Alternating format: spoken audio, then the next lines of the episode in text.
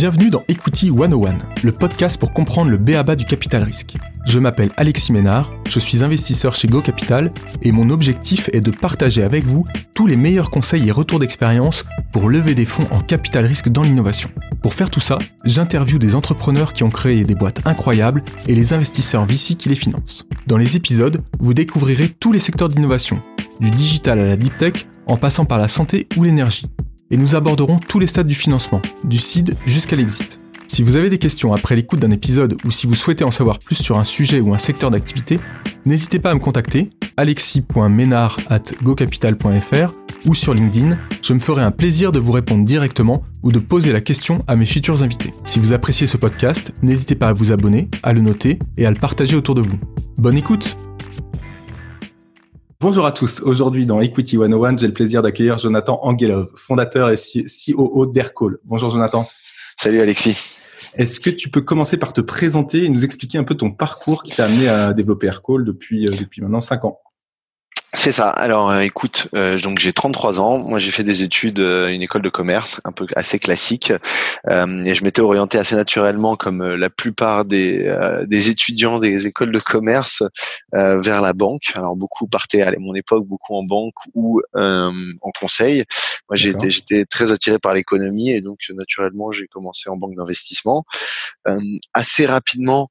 Euh, j'ai toujours été assez entrepreneur, mais assez rapidement, je me suis un peu ennuyé.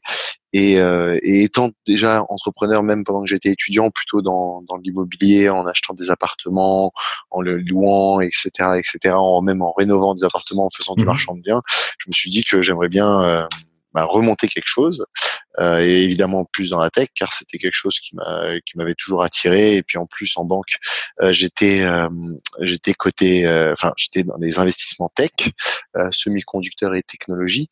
Donc du coup naturellement j'ai commencé un petit peu à, me creuser l'esprit et et l'opportunité d'Aircall m'est venue entre guillemets et, euh, et, on a commencé il y a cinq ans et demi euh, de développer Aircall. Est-ce que tu peux nous présenter du coup Aircall, ce que vous faites exactement, même si je pense qu'il y a beaucoup d'auditeurs qui, qui, connaissent, mais euh, nous, nous, dire ce que vous faites et puis euh, quelques chiffres clés pour, pour se rendre compte de là où vous en êtes? Oui, bien sûr. Donc Aircall, c'est la téléphonie d'entreprise connectée aux outils business. Donc quand je dis connectée aux outils business, c'est vraiment euh, on s'intègre à tous les outils métiers que les entreprises utilisent pour apporter de la valeur à chaque personne dans l'entreprise. Donc en gros, l'idée, c'est que euh, on dématérialise la téléphonie d'une entreprise, on la réduit uniquement à des applications sur l'ordinateur, sur le smartphone. Donc il n'y a plus cette fameuse boîte noire que tout le monde a déjà eue sur son euh, sur son bureau où on, décroche et on raccroche le téléphone. Maintenant c'est un mhm. logiciel. Et en plus, euh, on l'interconnecte aux outils métiers pour s'assurer que la data des calls n'est jamais perdue et qu'elle puisse être réutilisée si besoin est finalement. Euh, pour les pour les, les, chiffres clés que que j'aime bien partager, c'est c'est évidemment c'est sur l'équipe. Euh, on a on a commencé à 4 Aujourd'hui, on est plus de 300 euh, entre Paris et New York. Donc, euh, pour la petite histoire, par exemple, sur 2019, on est passé de 140 personnes à, à près de 300. Donc, ça allait très vite. 2019 a été une année extrêmement difficile. Euh, on a ouvert notre bureau de New York euh, début 2017, où mon associé Olivier est parti euh, avec femme et enfant, donc il a été courageux. Moi, j'ai pas eu le courage d'y aller. Donc lui, il est allé, il a ouvert New York. Aujourd'hui, New York, c'est plus de 100 personnes. Mhm. Donc c'est devenu vraiment euh, c'est un core market pour Aircall. Hein. C'est plus de 35% de notre chiffre d'affaires est réalisé aux, États-Unis. On a énormément euh, d'ambition euh, sur ce marché-là et on se donne les moyens de, les atteindre. Euh, d'autres chiffres intéressants, c'est un petit peu le nombre euh, d'intégrations qu'on a. Donc Aircall s'intègre avec une multitude d'outils. On a récemment d'ailleurs présenté notre marketplace qu'on a qu'on a présenté en live à TechCrunch Disrupt à Berlin. Aujourd'hui, on a plus de 50 intégrations. pour la petite histoire, début 2019, on en avait moins de 10. Donc voilà, c'est aussi une une de nos stratégies euh, très fortes sur 2020-2021. Puis j'ai vu que vous, avez, vous aviez annoncé il y a quelques jours, quelques semaines, un, un accord de distribution aussi? Également, c'est-à-dire que ça fait partie de notre nos stratégies. Alors celui qu'on a annoncé, c'est un parmi tant d'autres. On a on a énormément maintenant de, de revendeurs qui revendent du Aircall, euh, toujours sous la marque Aircall. On fait pas de marque blanche, mais donc qui euh, ont l'habitude normalement de vendre euh, de la téléphonie classique ou même de la téléphonie un peu call center, mais qui s'intéressent du coup aux nouvelles technologies et aux sociétés comme Aircall qui sont capables d'être déployées où que soit où que soit l'entreprise dans le monde en quelques minutes et de l'intégrer aux outils métiers. Donc ça attire énormément. Et donc c'est vrai qu'on communique aussi beaucoup là-dessus parce qu'on sait que c'est pas toujours facile de toucher euh, toutes les euh, toutes les sociétés où qu'elles soient euh, dans, dans quel que soit le village en France ou, ou à l'étranger dans quel que soit le pays. Et donc passer par ces revendeurs qui ont justement un impact local sur les sur les entreprises des, bah, des, des plus petites agglomérations ou même aussi des euh, euh, des grandes agglomérations, mais dans les dans les entreprises un petit peu plus classiques, euh, les revendeurs nous aident beaucoup. à titre d'exemple, on a parfois on arrive, à, enfin on touche même des notaires en région grâce à des revendeurs qui qui viennent proposer certains notaires de chutes digitalisées. Ah chose que nous, on n'aurait pas pu toucher naturellement. Et, là aujourd'hui, tu disais 300 salariés, ça, représente combien de clients? Ça, c'est un chiffre que tu que tu peux diffuser ou pas? Oui, on a un peu plus de 4000 clients. Euh, D'accord. Et 2019, vous êtes passé de combien à combien du coup? On a fait x2. On est passé de 2000 euh, quelque chose, 2000 et des poussières à 4000 et des poussières. Donc grosse accélération sur sur 2019. Euh, on en reparlera peut-être après sur sur la, la, série B que vous avez fait il y a quelques il y a quelques mois. quelques années. Bientôt deux ans. Oui, bah oui, tu as raison. 2018, effectivement. Euh, je voulais aussi qu'on parle, avant d'aller dans, dans, le détail de, de, votre écoute historique, qu'on parle de ton rôle que tu as chez Aircall. Euh, tu es COO, donc euh, en français, c'est l'équivalent d'un directeur général. comment tu définirais ton rôle de COO et comment il a évolué ces cinq dernières années chez Aircall? Alors, il a toujours été assez particulier mon rôle parce que euh, donc je suis resté en Europe. Donc moi, je gère surtout le business en Europe euh, d'Aircall, donc toute toute la partie croissance euh, du bureau européen, donc du bureau parisien, qui couvre euh, une, dizaine de marchés.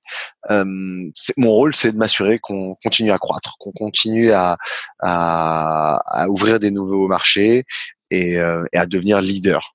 Euh, nos marchés principaux aujourd'hui euh, sur IMIS sont la France, l'Allemagne, l'Angleterre, l'Espagne et l'Australie. Bizarrement, mhm. on a 7% de notre chiffre d'affaires en Australie, donc c'est quand même une partie conséquente.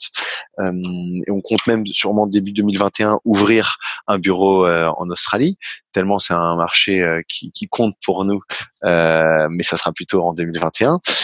et donc c'est m'assurer que finalement les équipes arrivent à travailler ensemble et puissent croître dans, dans ce sens-là. Euh, J'ai aussi euh, aux États-Unis des équipes account management Mhm. donc euh, qui gère nos clients aux États-Unis, euh, qui, qui, me gère moi. Donc globalement, je gère tout l'aspect business d'Aircall en Europe mais également les clients euh, aux US avec un avec un avec euh, une personne sur place qui est le responsable euh, bien sûr de, de tout ce qui est account management mais support aux États-Unis. Ça veut dire que dans ton rôle aussi OO, t'as pas le t'as as le côté business mais t'as pas le côté tech. Non, je l'ai laissé à mon associé, ça. D'accord, d'accord. C'est intéressant. Qui gère le produit et la tech de plus près.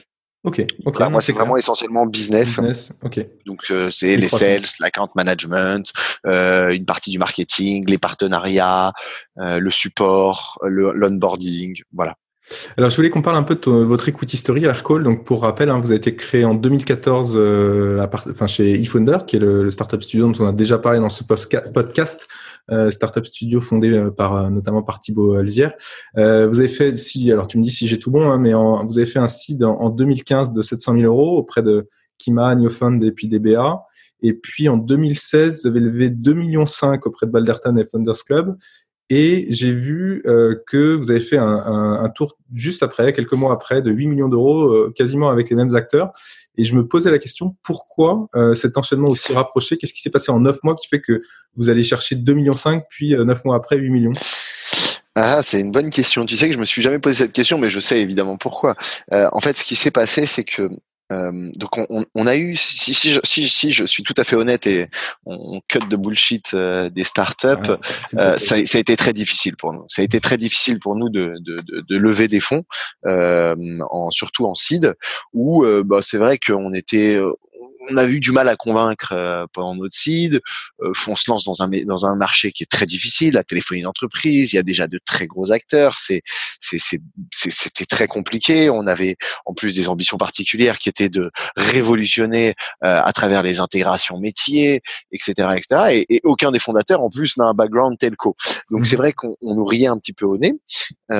et ce qui s'est passé, c'est que donc le seed, on a réussi dans la douleur à, à lever. Et on est parti à San Francisco en se disant, euh, on va ouvrir notre bureau maintenant aux États-Unis, on va devenir une boîte américaine avec une ADN américaine et donc avec des clients américains. Et donc euh, ça s'est ça s'est ça s'est pas trop mal passé. Euh, on est, si je me souviens des chiffres, on est parti aux États-Unis, on devait faire à peu près 10 000 euh, euros de MRR, euh, donc à peu près 120 000 d'RR. Donc ouais, c'était assez faible. Euh, et on est revenu quatre mois plus tard avec 30 000 de MRR. Donc en gros, on a fait x3 en trois mois, globalement, en 3-4 mois. Donc ça allait assez vite. On est revenu à Paris. Alors toujours la difficulté de convaincre, euh, de lever des fonds, mais on a réussi. On a trouvé euh, un, un, partenaire exceptionnel, donc, qui est Bernard Liotto chez Balderton, mhm. qui, a, qui, a, tout de suite cru en nous et qui, euh, euh qui, a, qui, a, vraiment compris qu'on s'attaquait à un énorme marché, qui avait beaucoup à faire sur ce marché et qui, euh, qui était à très forte valeur ajoutée pour nos clients. Et donc il nous a fait confiance, euh, euh donc avec ces fameux 2 millions 7. Et donc pendant ces pendant les premiers mois, ça a été vraiment, ça a été notre notre vraie première levée de fonds. Euh, lever plusieurs millions d'euros, c'était euh, alors là on est en 2016, c'était c'était beaucoup d'argent et donc on s'est mis à exécuter très fort. Donc on s'est dit allons-y à fond, on va recruter les bonnes personnes et euh, et on va continuer dans ce sens-là. Et ce qui s'est passé, c'est qu'en fait on est allé très vite, beaucoup plus vite qu'on ne le pensait. Donc là, euh, globalement, on est passé donc euh, de 30 000 euh, de MRR à 60 000 encore en, 2-3 mois. Et ensuite, ça s'est accéléré. Pour la petite histoire, on est passé de 1 million d'ARR, donc là je parle en annualisé, mmh, à 10 mmh. millions d'ARR en à peine un an et demi. Et donc c'est vrai que c'est allé très vite. Et globalement, on s'est retrouvé en, en juin euh, en juin 2016. donc juin suite à la levée de 2 millions 7, en se disant bon, on est allé très vite, là ça, ça marche très fort, on a un super momentum, euh, on a une belle traction, et donc on s'est dit qu'est-ce qu'on fait? Est-ce que on lance une levée de fonds maintenant? Euh, et ça nous prend un temps dingue et, euh, et ça nous défocus un petit peu du business, euh, ou on, a, on attend un petit peu euh, on attend un petit peu et, euh, et on s'organise euh, fin 2016, début début 2017. Et, et c'est là où avoir un investisseur, un bon investisseur qui est un ancien entrepreneur, qui comprend ce qu'on fait, qui comprend les challenges et les difficultés auxquelles on va faire face, il est venu nous voir, Bernard, et, et, il nous a dit écoutez, ne vous embêtez pas à organiser une levée de fonds. En fait, euh, moi je vais vous remplir le tour. Je vais vous remplir le tour parce que en fait votre histoire est incroyable, vous avez le bon momentum. Il faut se concentrer sur l'exécution. Et je pense que c'est la difficulté de la plupart des entrepreneurs en général, c'est de, de réussir à se, se focus sur l'exécution de la boîte et pas sur la levée de fonds. La levée de fonds n'est qu'un accessoire. Et, et, et, le pire, et moi j'en ai vu, hein, et j'ai vu des fails euh, aussi, c'est des, des entrepreneurs qui, qui peuvent y passer des mois euh, et donc en plus c'est un cercle c'est un cercle vicieux parce qu'on y passe dix mois donc euh, on y passe du temps. Donc le business va moins bien puisque en plus au début dès que le fondateur est un peu moins impliqué bah les équipes s'impliquent moins etc etc et donc finalement ça peut se, se finir en, en queue de poisson. Euh, et donc nous, on a eu cette chance d'avoir euh, Baderton qui a tout de suite dit, bah écoute, écoutez, nous, on va vous suivre, on va remplir votre tour, votre série A, et continuer, continuer cette, cette aventure. et ce qui a été vraiment incroyable. Est-ce qu'on peut dire que c'est finalement le, le, même tour hein? C'est-à-dire que entre les 2 millions 5 et les 8 millions additionnels, euh, finalement c'est le même tour pour le même pour pour le pour euh, finalement pour euh, alimenter la croissance incroyable que vous aviez. Euh, et, et, la question que je me pose derrière, c'est si tu dois donner un conseil, a des entrepreneurs qui nous écoutent, qui est de dire, bah, finalement comment tu définis le montant à lever, notamment là où vous étiez en série A, comment tu fais pour faire un, un gap aussi important entre 2,5 millions et 10 millions que vous avez finalement levé? Comment tu le, tu referais Si tu devais le refaire autrement, euh, comment tu le ferais? Euh, Alors honnêtement, c'est pas sorcier. Hein. c'est vraiment pas sorcier. Euh, c'est se faire un budget. Le plus important, et c'est là où il faut assez, vite, bien s'entourer d'un financier, d'un CFO. On a Olivier un, un background à la fois financier et à la fois consulting. Euh, et moi un background financier, donc on a toujours eu beaucoup la tête dans les chiffres. Vraiment, c'est, c'est, on est passionné par les chiffres, on en a dans tous les sens, peut-être un peu trop d'ailleurs, mais, mais du coup, on a toujours fait nos budgets, on a toujours essayé de comprendre où partait l'argent, comment on, va le dépenser, etc. Ouais, on est assez, en tout cas, on est assez data driven, et, euh, et même si on pourrait mieux faire évidemment, mais on, et on a fait nos budgets. Et puis euh, on déterminait assez assez aisément de combien on avait besoin. Euh, de combien on avait besoin pour accomplir ça. Donc c'est pour ça qu'il faut assez rapidement avoir euh, une idée de, de sa LTV sur CAC, d'avoir un petit peu euh, des idées de, de ce qu'on veut accomplir et de combien on a besoin. Finalement, une fois qu'on a ça, on fait un budget et on y va. Et, et, c'est toujours un challenge la, la, levée de fonds parce que finalement, c'est se dire ok, on, on accepte de se diluer de temps maintenant pour aller chercher temps. Et si on cherche temps, bah, on acceptera de se rediluer de temps. Euh, mais, mais c'est sûr que quand on n'est pas un, on, est, on un first time entrepreneur comme nous on était, euh, et arriver à convaincre les, euh, les, les, investisseurs à nous donner de l'argent, euh, des grosses sommes, euh, évidemment pour se diluer un, un, minimum nous de notre côté, eh ben c'est compliqué. Donc on, fait partie de ces boîtes qui ont, oui, qui ont un petit peu enchaîné les levées de fonds.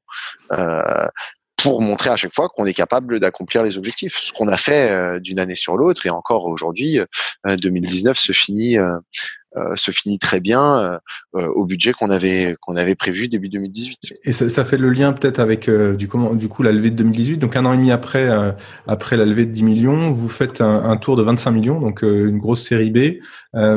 Est-ce que tu peux nous expliquer ce qui a été déterminant pour convaincre justement alors les nouveaux investisseurs, c'est Draper et, et Next World Capital.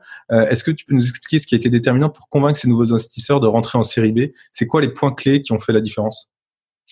C'est vraiment un peu l'attraction et l'ambition du marché. C'est-à-dire que le, marché est en train de switcher, le marché de la téléphonie d'entreprise.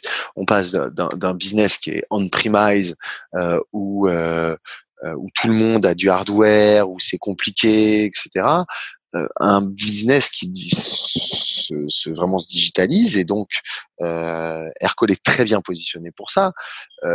On a une traction qui est formidable.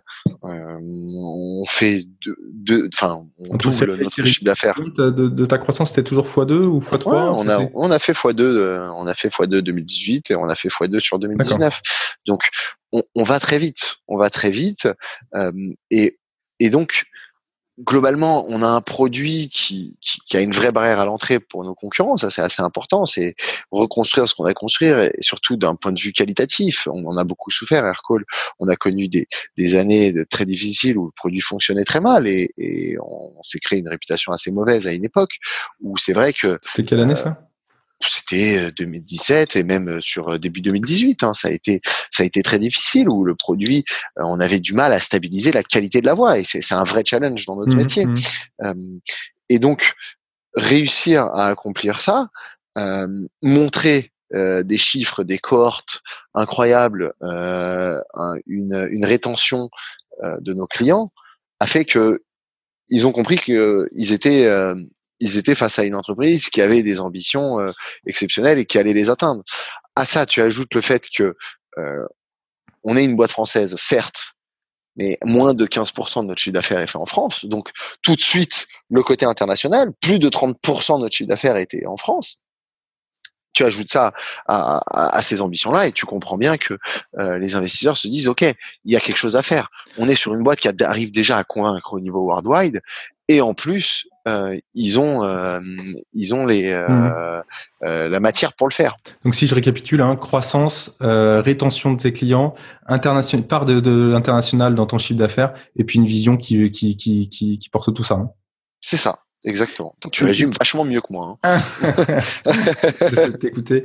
Euh, non, mais super intéressant. Du coup, ça fait le lien avec euh, la partie euh, internationalisation et scalabilité de votre de votre modèle. Tu as expliqué, on était tout de suite euh, très rapidement international, etc.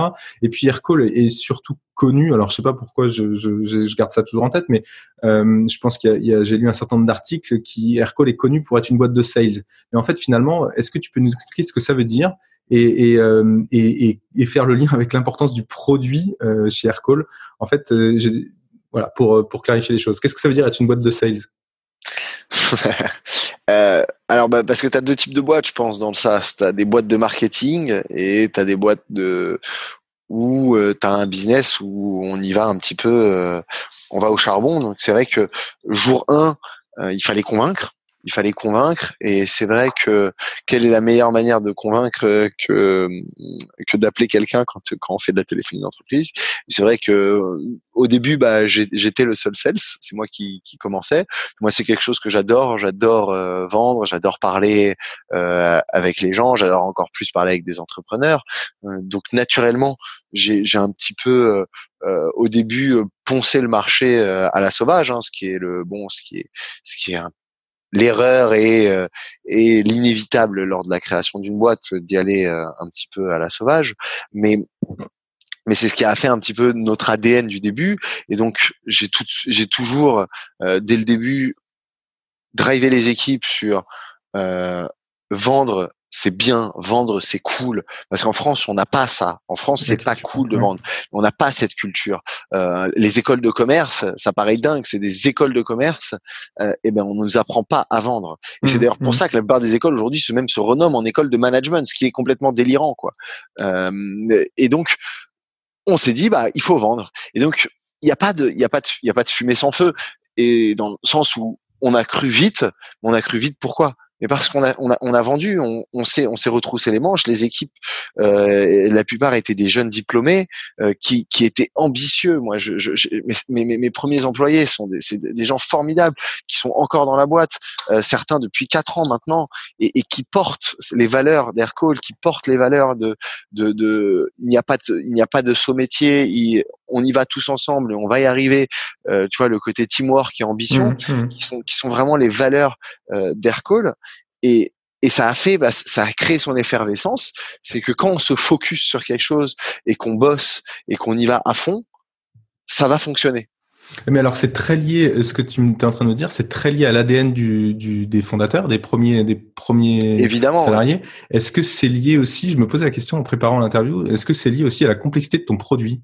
C'est-à-dire que euh, finalement, plus tu te rapproches, alors c'est, voilà, pas enfin plus tu te rapproches d'une commodité, euh, plus tu dois être sales oriented c'est bah, bah justement ça comme ça? Non, oui, c'est un peu, c'est un peu, c'est un peu simpliste parce que, euh, au contraire, on n'est pas, on veut, on n'est pas une commodité. Une commodité, ça serait le hardware sur ton, sur ton, euh, sur ton euh, bureau. Là, t'es une commodité. C'est-à-dire mmh que je mmh t'appelle, on s'appelle, on se parle, point. Voilà, nous on fait des intégrations avec les outils métiers, nous on apporte la valeur, on te pousse les recordings où, où tu as besoin d'avoir euh, les enregistrements, on te pousse l'information où tu as besoin euh, qu'elle soit, on te crée des workflows, etc., etc. Euh, c'est pas c'est pas pour ça que que qu'on a été sales, c'est plus que on n'était probablement pas assez intelligent euh, pour faire pour être bon en marketing. On n'y connaissait rien en marketing. Euh, aucun des fondateurs n'a un background euh, dans le marketing. Et à un moment, bah, le, la, meilleure façon de vendre son produit, de s'assurer que tu vends ton produit, mmh, mmh. et eh ben c'est de le vendre toi-même. Et donc c'est comme ça qu'on a commencé parce que bah, le marketing, euh, bah, il fallait avoir les connaissances. Et nous, on était quatre clampins qui avaient pas une connaissance en marketing et il fallait se débrouiller. Euh, donc le gros hacking, c'était un peu le début du gros hacking 2014, 2013, 2014. Euh, on n'y connaissait rien, on faisait ce qu'on pouvait, on a tenté des trucs, euh, mais ça avait des, des, impacts assez faibles. Et donc finalement, le, le bon vieux sales à l'ancienne, qui décroche son téléphone et qui, décroche son téléphone, qui envoie des mails, euh, qui bouge sur des trades shows, qui, qui essaye de rencontrer les, les, les bonnes personnes, etc., etc., ça fonctionne. Et moi, je me, moi, je me souviens, ça, ça, me marquera à jamais mes premiers, euh, mes premiers calls où je me suis fait envoyer paître par certains, certaines personnes, mais qui sont encore aujourd'hui des clients et j'en suis super fier. Et d'ailleurs, c'est marrant parce que euh, ces clients-là, c'est les, les plus attachants parce que c'est eux qui m'envoient encore des emails euh, quand ils ont euh, quand ils ont besoin euh, de quelque chose ou qu'ils ont une mmh, question. Mmh. J'ai encore récemment un client qui m'a qui m'a contacté pour me demander un numéro de téléphone euh, dans un dans un dans un pays. Et puis c'est marrant parce que enfin, je pense qu'il sait pas qu'on a cru en te Il doit se dire Euh, ils doivent être encore une dizaine et, je vais parler directement à Jonathan. non, mais c'est super intéressant et, et, je comprends bien la différence entre le, la culture sales et la culture euh, marketing telle que tu le présentes. Euh, je voulais qu'on parle aussi du business à l'international. Vous avez, c'est ce que tu disais tout à l'heure, euh, vous avez là entre 70 et 85% Alors je sais plus quel est le bon chiffre de 85 international, 85 aujourd'hui. Euh, quand est-ce que vous avez commencé? Comment ça s'est passé? Quelle a été cette stratégie d'aller très tôt à l'international? Comment vous avez fait? Bah, en fait, très tôt, on a, enfin, jour 1, on s'est dit, euh, si on veut créer une boîte SaaS successful, euh, surtout dans la téléphonie d'entreprise, par définition, on doit être une boîte internationale. On ne veut pas s'arrêter à, quelques marchés.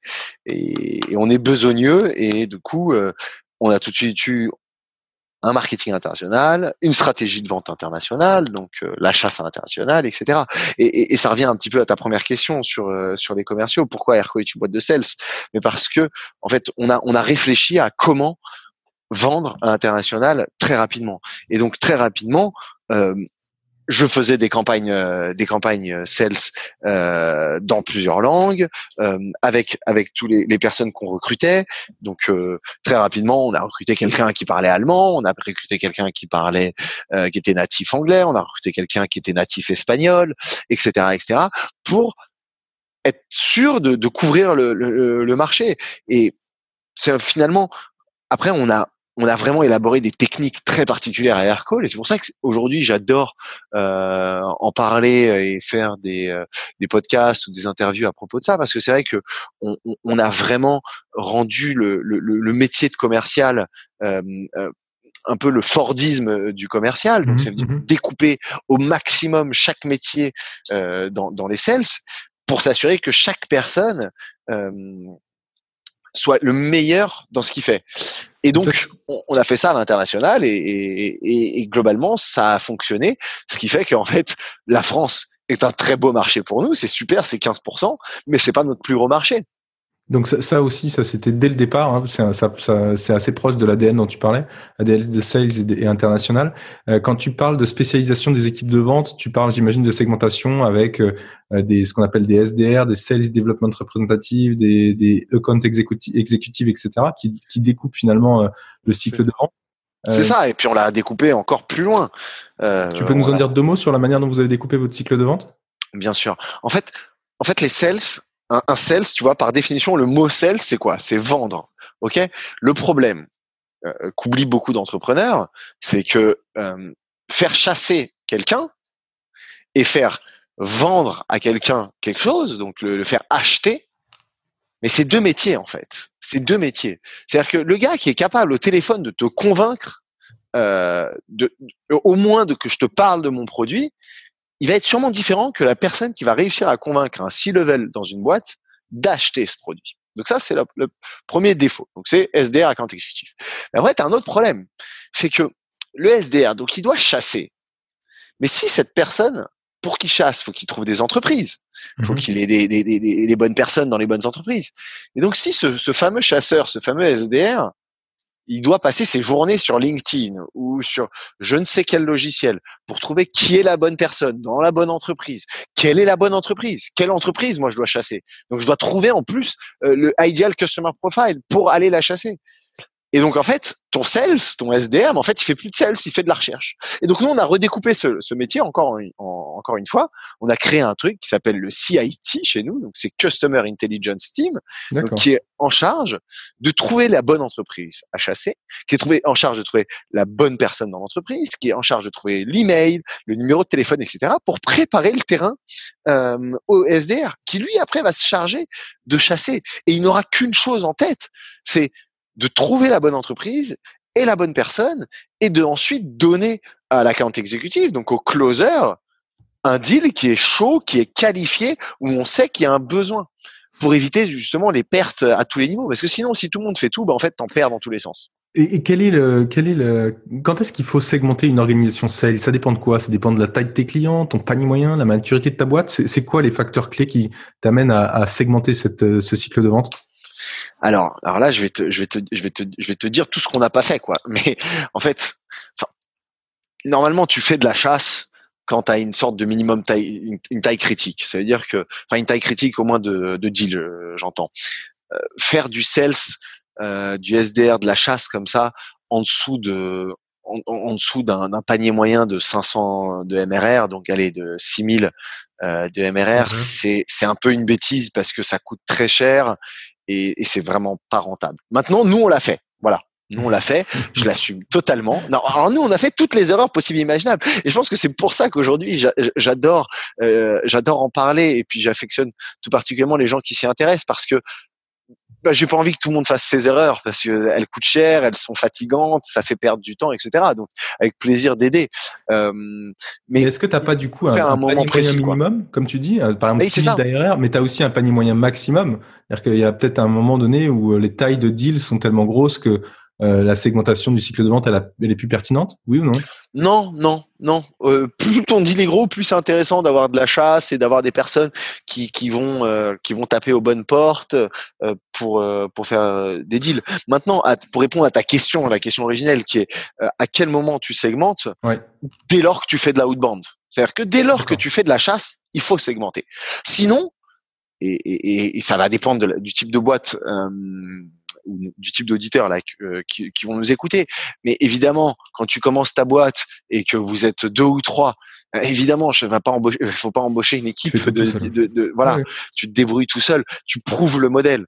Et, et c'est là où c'est la difficulté de l'entrepreneur. Hein. Il faut, faut pas l'oublier. C'est les entrepreneurs, on est seul, on, souffre beaucoup. Euh, c'est là où en fait tu dois un peu tout faire et où tu dois être euh, la journée t'es focus sur les sales et le soir bah t'es focus sur le produit et sur tout le reste. Euh, et donc c'est ça la, la, vraie difficulté. C'est quoi la plus grosse galère que vous avez rencontrée sur la scalabilité de la boîte justement? Qu'est-ce que tu en as appris? Euh, c'est ah là là là là là il y en a eu tellement il y en a eu tellement mais le, le, le plus difficile finalement c'est c'est le management c'est de réussir de, réussir de trouver les bons managers euh, et, et, et un petit peu réussir à donner euh, à donner le, le, le, relais à d'autres personnes, ce qui n'est pas facile parce que tu parles de recrutement? oui, bien sûr. Ouais, le recrutement c'est très difficile. C'est très difficile de trouver les bonnes personnes qui, qui ont les bonnes capacités, qui ont surtout les oui les bonnes skills, parce qu'aujourd'hui on est on, on, est aux prémices un petit peu de, de, du logiciel en France comme ça, du SaaS. Euh, avec beaucoup de vélocité. Donc trouver des, des responsables commerciaux euh, qui sont capables de driver des équipes de sales euh, de 10, 20, 30, 50 personnes. En France, il y en a très peu. Il y en a très peu. Mais parce que c'est moi ce que je vois au quotidien dans, dans, le, dans les, les boîtes que, sur, sur, lequel, sur lequel on est investisseur. C'est hyper compliqué de trouver les meilleurs talents. Et comment tu fais quand tu es une marque Aircall qui n'était qui pas encore connue pour justement attirer des, des, des high level? Eh ben, encore une fois, on a, fait tout l'inverse. euh, on a eu de la chance. Je vais te dire quelque chose. On a eu vraiment beaucoup de chance euh, parce que en fait, mes managers d'aujourd'hui en Europe, c'est mes premiers employés. Moi, j'ai recruté des jeunes qui sortaient d'études, euh, qui avaient 24 ans, 25 ans, mais qui avaient quelque chose de différent. Je l'ai senti tout de suite quand je les ai recrutés. Euh, et et ces, et ces gars-là, en fait, ils n'avaient pas que l'ambition, ils avaient aussi l'intelligence émotionnelle de, de ce qu'on fait. Euh, et ils se sont accrochés dans les moments vraiment difficiles. Hein. Je, je, te parle de moments où, où voilà, Aircall fonctionnait mal, où tu avais des clients ils nous, qui nous appelaient et qui nous disaient euh, c'est nul quoi, votre produit est nul. Mmh, et, mmh, et, eux, mmh. c'est des jeunes diplômés euh, qui ont fait des grandes écoles, euh, qui ont tous les grands groupes qui leur ouvrent les bras et qui les attendent euh, au tournant et qui se font chasser sur LinkedIn à longueur de journée et qui se sont accrochés, qui se sont accrochés dans cette aventure. Et c'est pour ça que moi aujourd'hui, je suis très fier de les avoir encore à mes côtés. Euh, et, et, je suis même très fier de dire que que mon, top management euh, en Europe sur la partie commerciale, c'est mes premiers employés, mais parce qu'ils ont réussi, à, ils ont réussi à prouver qu'ils étaient, qui, qui méritaient ça. Ce n'est pas parce que c'est mes premiers employés qui, qui sont là. C'est parce qu'ils ont ils ont ils ont tellement bien délivré, ils ont ils ont ils ont ils ont participé à la création d'Aircall, à la création de cette équipe sales parce qu'aujourd'hui euh, l'équipe sales d'Aircall est, performante et, est un peu connue pour voilà être une boîte de sales comme tu dis, mais c'est pas grâce à moi, c'est grâce à eux évidemment. Et donc ils ont réussi à emmener les équipes, à emmener les équipes où on est aujourd'hui et donc évidemment, ils ont 27 ans, 28 ans, mais ils le méritent où ils sont et ah je suis extrêmement fier de ça. Donc, je, je peux pas donner un conseil à un entrepreneur de, de faire ce qu'on a fait parce que je, je pense qu'on a eu énormément de chance de tomber sur des, des gens comme ça. Et, et, si ça peut vous arriver à vous, entrepreneurs qui écoutez, allez-y, foncez. Si vous sentez que, que ça peut marcher, allez-y. Mais c'est sûr que la voie un petit peu plus simple, c'est de trouver euh, le super responsable commercial qui a été dans une boîte de, de SaaS et qui est capable de et qui est capable de, euh, de, vous apporter euh, cette valeur que nous, finalement, on a dû se créer nous-mêmes. C'est-à-dire qu'on a, on a lu des bouquins, on a réfléchi, on s'est trompé, on a réessayé, on s'est retrompé, on a réessayé, etc. Donc, tu sais, ça, me fait euh, penser à ce que me disait tout à l'heure un, un, entrepreneur. Et il, me disait, bah tiens, qu'est-ce que tu en penses? Est-ce que euh, on recrute des seniors ou est-ce qu'on on recrute des juniors qu'on qu'on va qu'on va former finalement? Euh, Et on est arrivé à la conclusion qu'il fallait un peu des deux.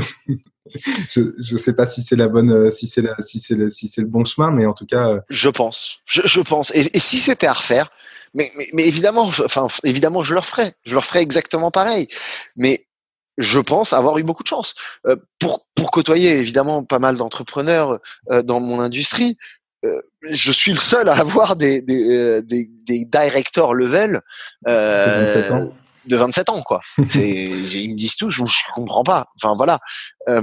Et écoute, pour nous, ça a fonctionné. Et, et, je ah, suis, même, je suis tellement, ouais, voilà, vraiment hard way, quoi. Et, je suis faux, je, je suis fier d'eux parce que parce que je sais que c'est euh, au-delà de au-delà d'Aircall, euh, c'est des, des gens que, que, que, toute ma vie je, je prendrai avec moi et que j'emmènerai avec moi parce que euh, on, on, vit une aventure incroyable et avant tout créer une entreprise c'est une aventure humaine. Euh, je recherche aucune rien d'autre que l'humain. Et moi, ce qui me mmh. fait plaisir, et, ça, ça, ça, peut paraître un petit peu exagéré, c'est du storytelling, mais ça l'est pas du tout.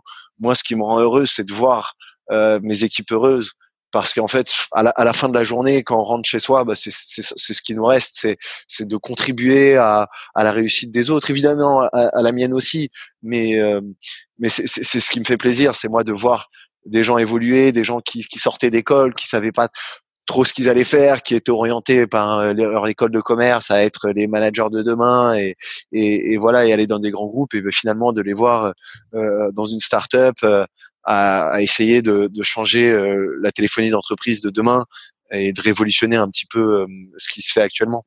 Écoute, c'est passionnant. On, arrive à la fin de l'interview. Il me reste quelques dernières questions. Euh, est-ce que ça, vous est déjà arrivé d'être en, en, désaccord avec vos investisseurs et, et sur quel sujet et comment ça s'est passé? Miraculeusement, non. Je peux toujours aligné. Vraiment pas, ouais, toujours aligné, ouais. Ouais, c'est et c'est l'importance. Je pense que c'est dû à l'ADN de nos investisseurs euh, qui sont des entre entrepreneurs. Enfin, surtout euh, Bernard euh, Lyoto, qui était donc notre premier investisseur euh, euh corporate. Euh, qui, enfin, quand je dis corporate, premier investisseur institutionnel. Voilà, qui qui est un ancien entrepreneur, dans le SaaS, qui comprend vraiment notre métier. Et, et, du coup, il y a une convergence en fait. Il y a une mmh, sorte mmh. de convergence des, euh, des esprits et, et, ça fonctionne euh, très bien. Et au contraire, on est plutôt très à l'écoute de ce qu'il dit euh, parce qu'il a l'expérience. Et quelle est la décision qui a eu le plus d'impact, dont vous êtes le plus fier chez, chez Aircall euh, Évidemment, ouvrir le bureau de New York. Ça a été je suis très fier de ça parce que c'est vraiment pas facile. Euh, et, et, mon associé que je remercie tous les jours, Olivier, qui a qui a qui a quand même décidé de partir avec femme et enfant. Il a trois enfants, il est marié, euh, il a dû faire quitter le travail de sa femme.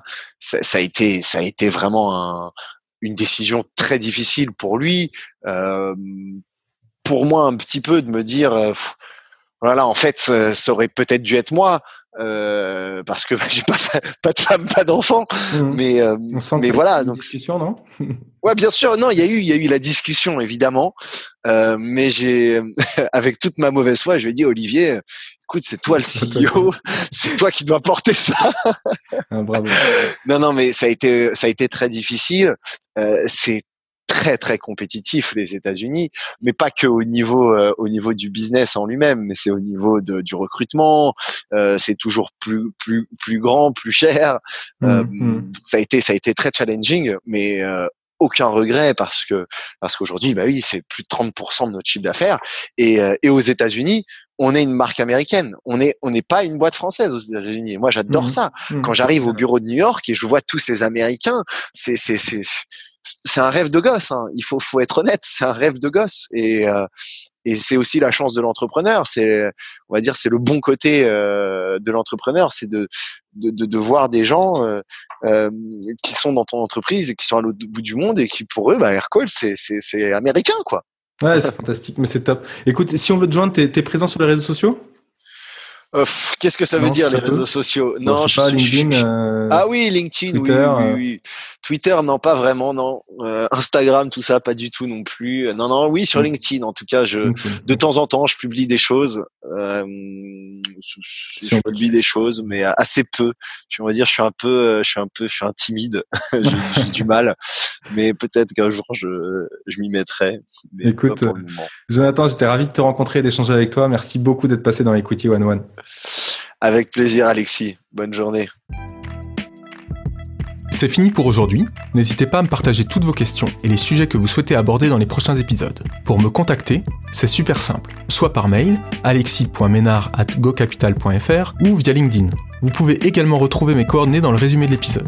Si vous avez apprécié cet épisode et voulez me soutenir, le plus efficace est de s'abonner et de me mettre plein d'étoiles dans votre appli de podcast favorite. Merci et à très vite